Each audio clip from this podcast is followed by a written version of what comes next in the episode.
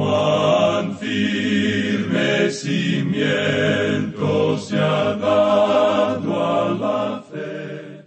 A través de la Biblia, un análisis de la Biblia libro por libro que le ayudará a crecer espiritualmente. Estos estudios fueron diseñados por el doctor J. Vernon McGee. Acompáñenos en este fascinante recorrido a través de la Biblia. La palabra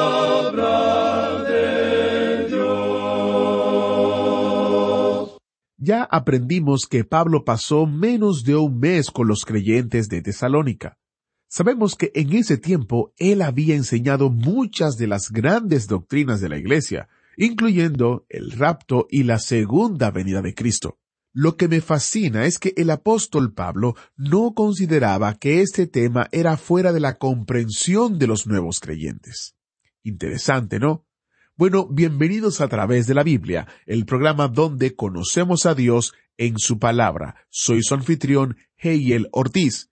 Y ya que estamos hablando de la segunda venida y del rapto, quiero hablarle de dos de los recursos que tenemos disponibles en este mes. El primero es un librito que se llama ¿Quién es el anticristo? Un examen cuidadoso a esta figura amenazadora y enigmática.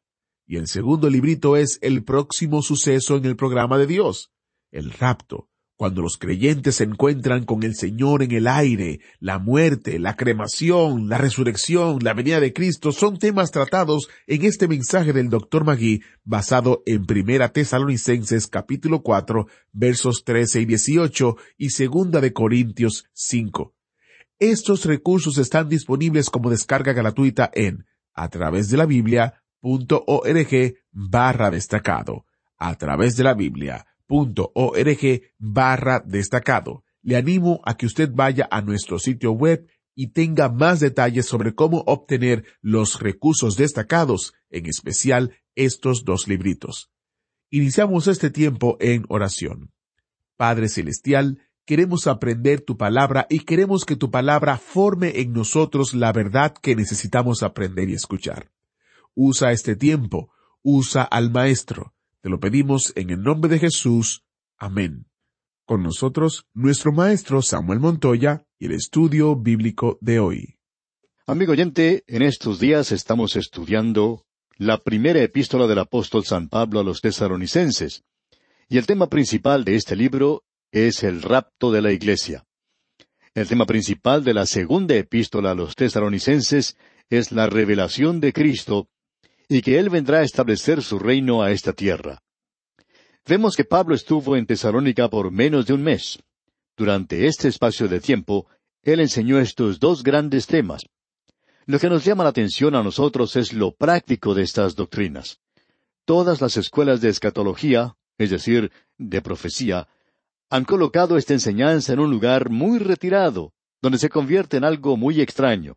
Es decir, que se convierte en algo de lo cual es bueno hablar y argumentar o conversar, pero que no tiene mucho significado. Es como si fuera algo que no se puede utilizar en nuestras vidas diarias. Bueno, Pablo está demostrando aquí que sí, que tiene mucho que ver con nuestras vidas diarias. En el capítulo tres, el tema que presenta es La venida de Cristo es una esperanza purificadora. Esto cambiará su vida. Esto tendrá mucho que ver en su estilo de vida si usted cree en el rapto de la iglesia, es decir, la inminente venida de Cristo a llevar a los suyos. Eso afectará a su vida. Y si no tiene ninguna influencia en su vida, amigo oyente, entonces usted en realidad no cree en eso. Es nada más que una teoría o solamente una filosofía para usted. Ese es el corazón mismo de la epístola. Este tema lo encontramos comenzando aquí en el capítulo tres y continúa hasta el versículo doce del capítulo cuatro. El verdadero centro de esta epístola es que la venida de Cristo por su iglesia es una esperanza purificadora. Usted recordará que el apóstol Pablo había esperado en Corinto un informe de parte de Timoteo, y aparentemente también de parte de Silas y del doctor Lucas y de otros que se encontraban allí. Ahora él dice al comenzar este capítulo tres en el versículo uno, por lo cual no pudiendo soportarlo más, acordamos quedarnos solos en Atenas. Aparentemente Pablo se encontraba con algunos de los hermanos en Atenas. Lo que en realidad sucedió era que estos hombres que él estaba esperando eran en realidad Timoteo y Silas. Pensamos que los demás de este grupo ya se encontraban con Pablo. Por eso es que dice en este versículo uno, por lo cual, no pudiendo soportarlo más, acordamos quedarnos solos en Atenas. Aparentemente él envió a todos ellos de regreso, y fue entonces cuando Pablo pasó este tiempo solo. Las palabras con las cuales comienza este primer versículo del capítulo tres, por lo cual, es algo bastante importante por la forma en que comienza este capítulo. Usted recordará que él habló en el capítulo anterior de la relación familiar que existe en la iglesia. Él había sido como una madre para la iglesia, dijimos. Él había sido como un padre para ellos. Él era un hermano y como un hermano Él los amó. Él les llevó al Señor Jesucristo. Ahora, al finalizar el capítulo anterior, Él decía, Vosotros sois nuestra gloria y gozo. ¿Cuándo? A la venida de Cristo. Y esa palabra venida es parusía. Sabemos que el apóstol Pablo utilizaba estos términos para la venida de Cristo en una forma alternada. Pero hay ocasiones en las cuales Pablo le da esto un énfasis verdadero. Y parusía quiere decir aquí la aparición de Cristo. Y eso era naturalmente para los creyentes. Aquí se refiere entonces al tiempo cuando los creyentes recibirían su recompensa. Así que, entonces, estas palabras, por lo cual, que se encuentran al comienzo de este versículo uno, une a este capítulo tres con el anterior. Él tenía mucho interés en ir a verlos y se sentía frustrado al tratar de ir a verlos ya que Satanás le estaba estorbando. Pablo había tenido que partir de Tesalónica tan rápidamente que quedaron muchas cosas, enseñanzas, sin completar, y doctrinas que él no había tenido tiempo de desarrollar completamente. Ya vamos a observar una de estas más adelante. Y él no solo desea regresar, sino que también tenía dudas en cuanto al futuro de los creyentes allí. Y Pablo ansiaba consolarlos. Es decir, él demuestra lo que había mencionado al comienzo, ese trabajo de amor. Y amigo oyente, aquí tenemos un ejemplo del amor en acción. El amor no es solamente un afecto o, simplemente una sensación muy agradable, cariñosa, cómoda, eh, cálida que uno siente en su corazón. El amor busca el bienestar de otra persona. Esa es la forma en que usted expresa su amor por los demás. Usted busca su bienestar y en realidad uno hasta pone en peligro su propia vida por esa otra persona si uno en realidad la ama. Y Pablo dice en el versículo dos, y enviamos a Timoteo, nuestro hermano. Y aquí podemos ver que estamos todavía hablando acerca del hermano, servidor de Dios. Él es un ministro o servidor. De esta palabra servidor, nosotros tomamos la palabra diácono, que quiere decir precisamente eso, servidor y Él es servidor de Dios y colaborador nuestro en el Evangelio de Cristo. Ahora, el Evangelio de Cristo es la esfera de servicio. Es decir, que Pablo no es solamente un bienhechor. A veces se nos critica porque nuestro objetivo principal es el de esparcir la palabra de Dios. Ese es el aspecto primordial de nuestro ministerio. Los fundamentalistas somos criticados diciendo que no enfatizamos lo suficiente el aspecto social del Evangelio. Pues bien, amigo oyente, no ha existido nunca ningún movimiento social de envergadura que no haya estado basado en la predicación del Evangelio. Las leyes de trabajo en cuanto a los niños en Inglaterra fueron producto de las reuniones que tuvo ese gran evangelista Juan Wesley. También los sindicatos o movimientos laborales del día de hoy le deben mucho a Wesley. Aun cuando ellos no reconocen eso hoy porque están tan lejos de su origen. Pero en realidad esa es la base de todo gran esfuerzo social. Los hospitales fueron producto de la predicación de la palabra de Dios. Y si yo hago lo que debo hacer, entonces estas otras cosas llegarán a realizarse por sí mismas. Ya que, amigo oyente, cuando el hombre se lanza a realizar programas por sí mismo, como programas de bienestar para los demás, todo eso termina siendo una de las cosas más corruptas que pueda existir. ¿Y eso por qué? Porque no están basadas en el Evangelio de Cristo.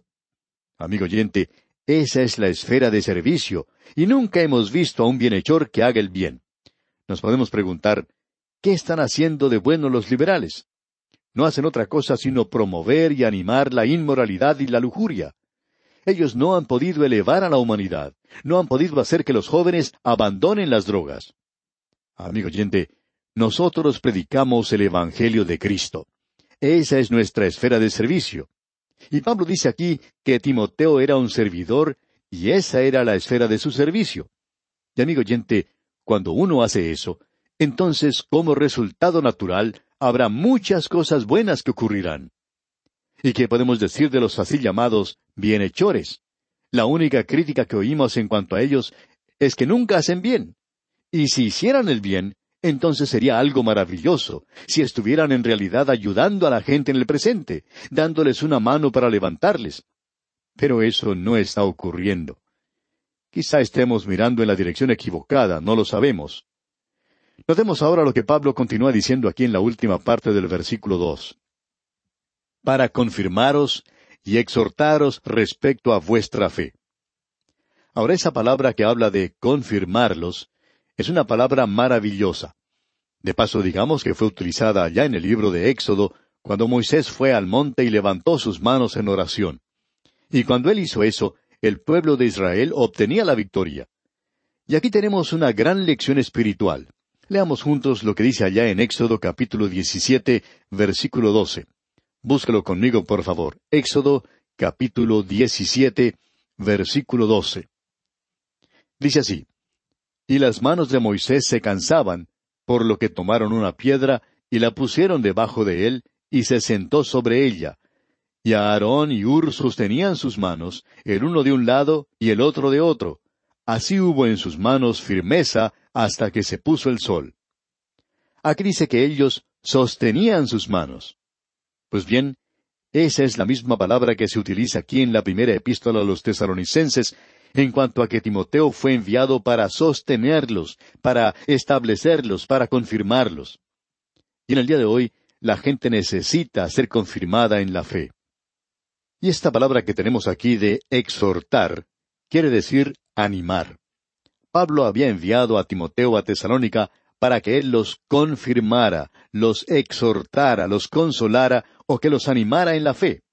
Y luego leemos en el versículo tres, a fin de que nadie se inquiete por estas tribulaciones, porque vosotros mismos sabéis que para esto estamos puestos. Aquí tenemos una declaración maravillosa, y es algo difícil para nosotros. Él dice aquí, y permítame desmenuzar un poco esto y observar lo que aquí dice, él dice que nadie se inquiete por estas tribulaciones. Esta palabra tribulaciones se refiere a las presiones, las tensiones. Y luego él dice algo que es verdaderamente sorprendente. Porque vosotros mismos sabéis que para esto estamos puestos. Esto quiere decir que usted y yo vamos a pasar a través de tempestades en este mundo. Pero son cosas temporales.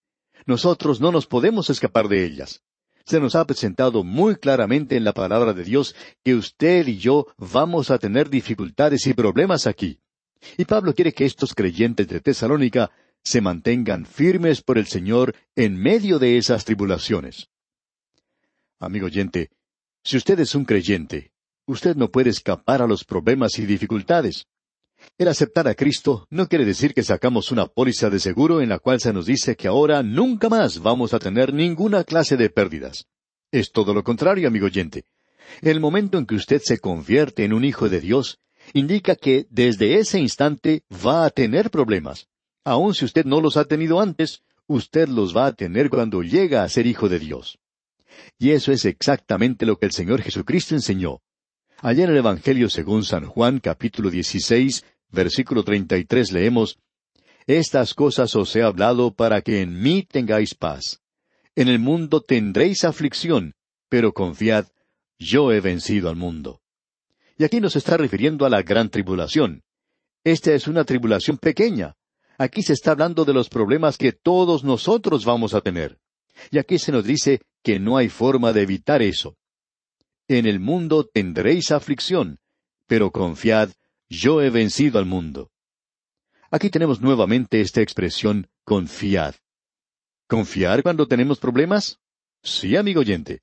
Confiar en esa situación. Amigo oyente, en el día de hoy hay muchos de los hijos de Dios que están llegando a conocer lo que es tribulación y aflicción. Lo sorprendente de todo esto es que Él, el Señor, nos ha prometido guiarnos a través de las tribulaciones. Y así es como se nos presenta aquí. Él no dijo que nosotros podíamos evitar la tormenta, sino que íbamos a pasar a través de esa tormenta. de todas las tormentas de la vida.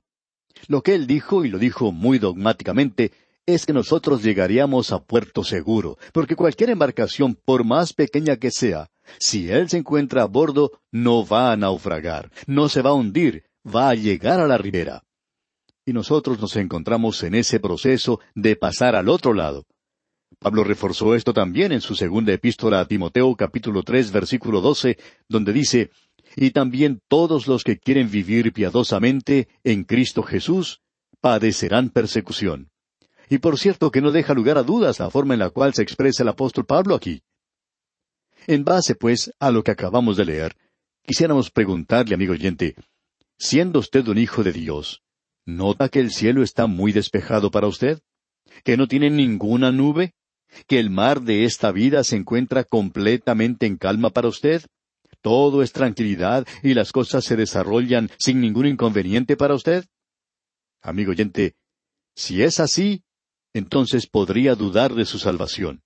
Pero si usted está experimentando dificultades y problemas hoy, y está sintiendo las presiones y tensiones de la vida, entonces esa es una de las señales de que usted es hijo de Dios.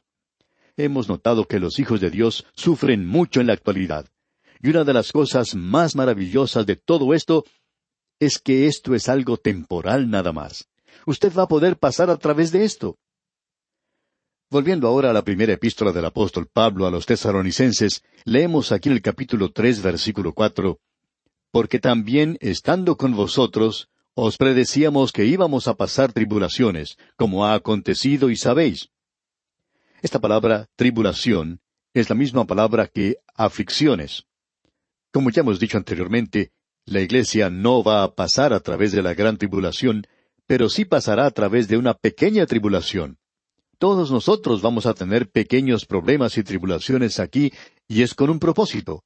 ¿Por qué? Como ha acontecido y sabéis. Y en el versículo cinco continúa diciendo, Por lo cual también yo, no pudiendo soportar más, envié para informarme de vuestra fe, no sea que os hubiese tentado el tentador y que nuestro trabajo resultase en vano. Bien, el tentador aquí no es ningún otro sino Satanás. Ya hemos visto esto anteriormente. En el versículo 18 del capítulo 2 él dice, Pero Satanás nos estorbó.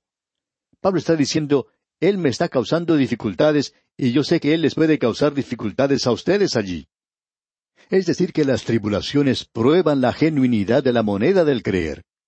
Alguien ha dicho que los problemas y las dificultades son la prueba de ácido de la genuinidad de la moneda del creer.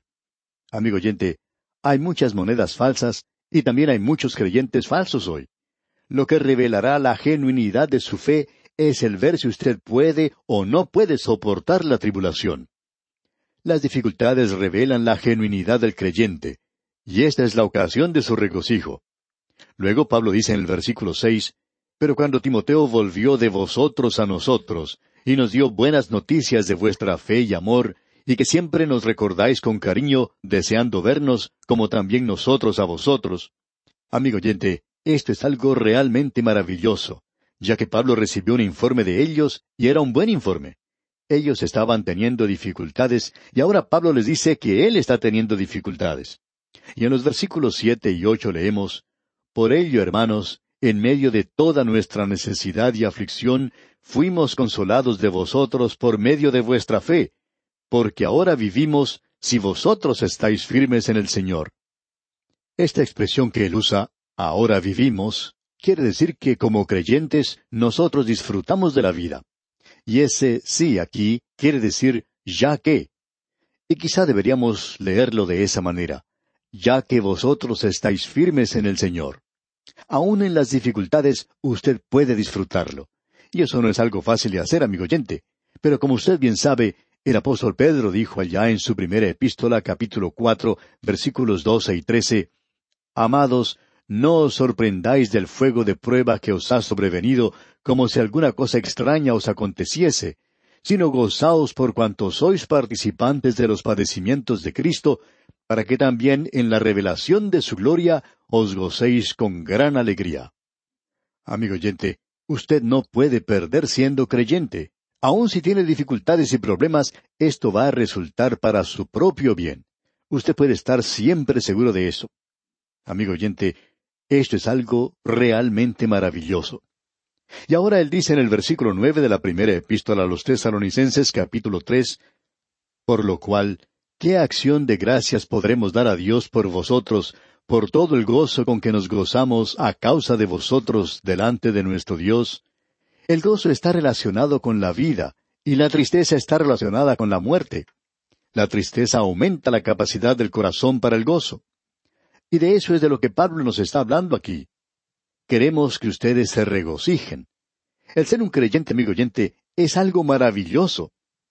Luego en el versículo diez Pablo dice, orando de noche y de día con gran insistencia para que veamos vuestro rostro y completemos lo que falte a vuestra fe.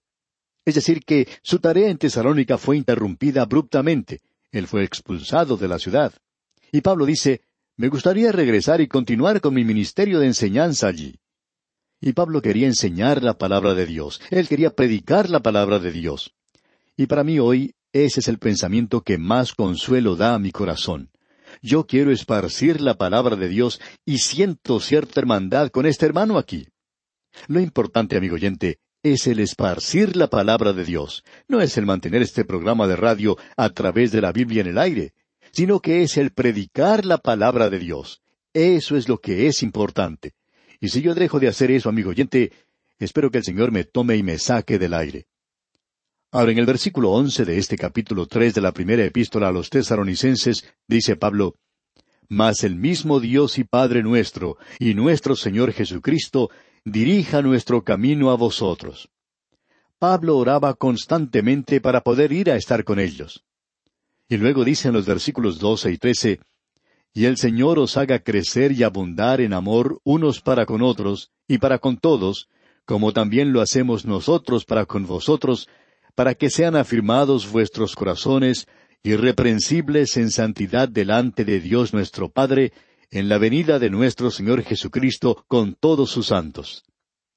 ¡Qué cosa más maravillosa la que tenemos aquí! Usted puede apreciar que el amor no es solamente un afecto, busca el bienestar de otra persona. El amor no es un fin en sí mismo, sino que busca el desarrollar un carácter de santidad. Y aquí tenemos una declaración que ya hemos dado anteriormente. Si a usted se le hiciera un juicio en los tribunales por ser creyente, ¿habría la suficiente evidencia como para condenarle? Porque nosotros vamos a aparecer ante Él y Él va a juzgar nuestras obras. Permítanos mencionar algo más. Quizá esto le parezca algo terrible, pero lo mencionaremos de todos modos. Él va a juzgar nuestro carácter como creyentes. Esto es para ver si recibimos la recompensa o no la recibimos. Y amigo creyente, ¿qué clase de vida está viviendo usted hoy? Eso es lo importante. Y aquí nos detenemos por hoy. Mientras tanto, le sugerimos leer el capítulo cuatro de esta primera epístola a los tesaronicenses para estar así mejor preparado para nuestro próximo estudio. Es nuestra oración que el Señor le bendiga abundantemente. Agradecemos que nos acompañara en el estudio de hoy. Le invitamos a que visite nuestro sitio en Internet a través de la. Ahí puede suscribirse para recibir las notas y bosquejos de lo que estamos estudiando y noticias del ministerio. También encontrará la variedad de libros y materiales gratuitos que tenemos para usted. El sitio es a través de la. Todo lo que hacemos es posible gracias al Señor y a personas como usted que se unen a nosotros en la obra de llevar la palabra entera al mundo entero. A través de la Biblia es una producción de Radio Transmundial.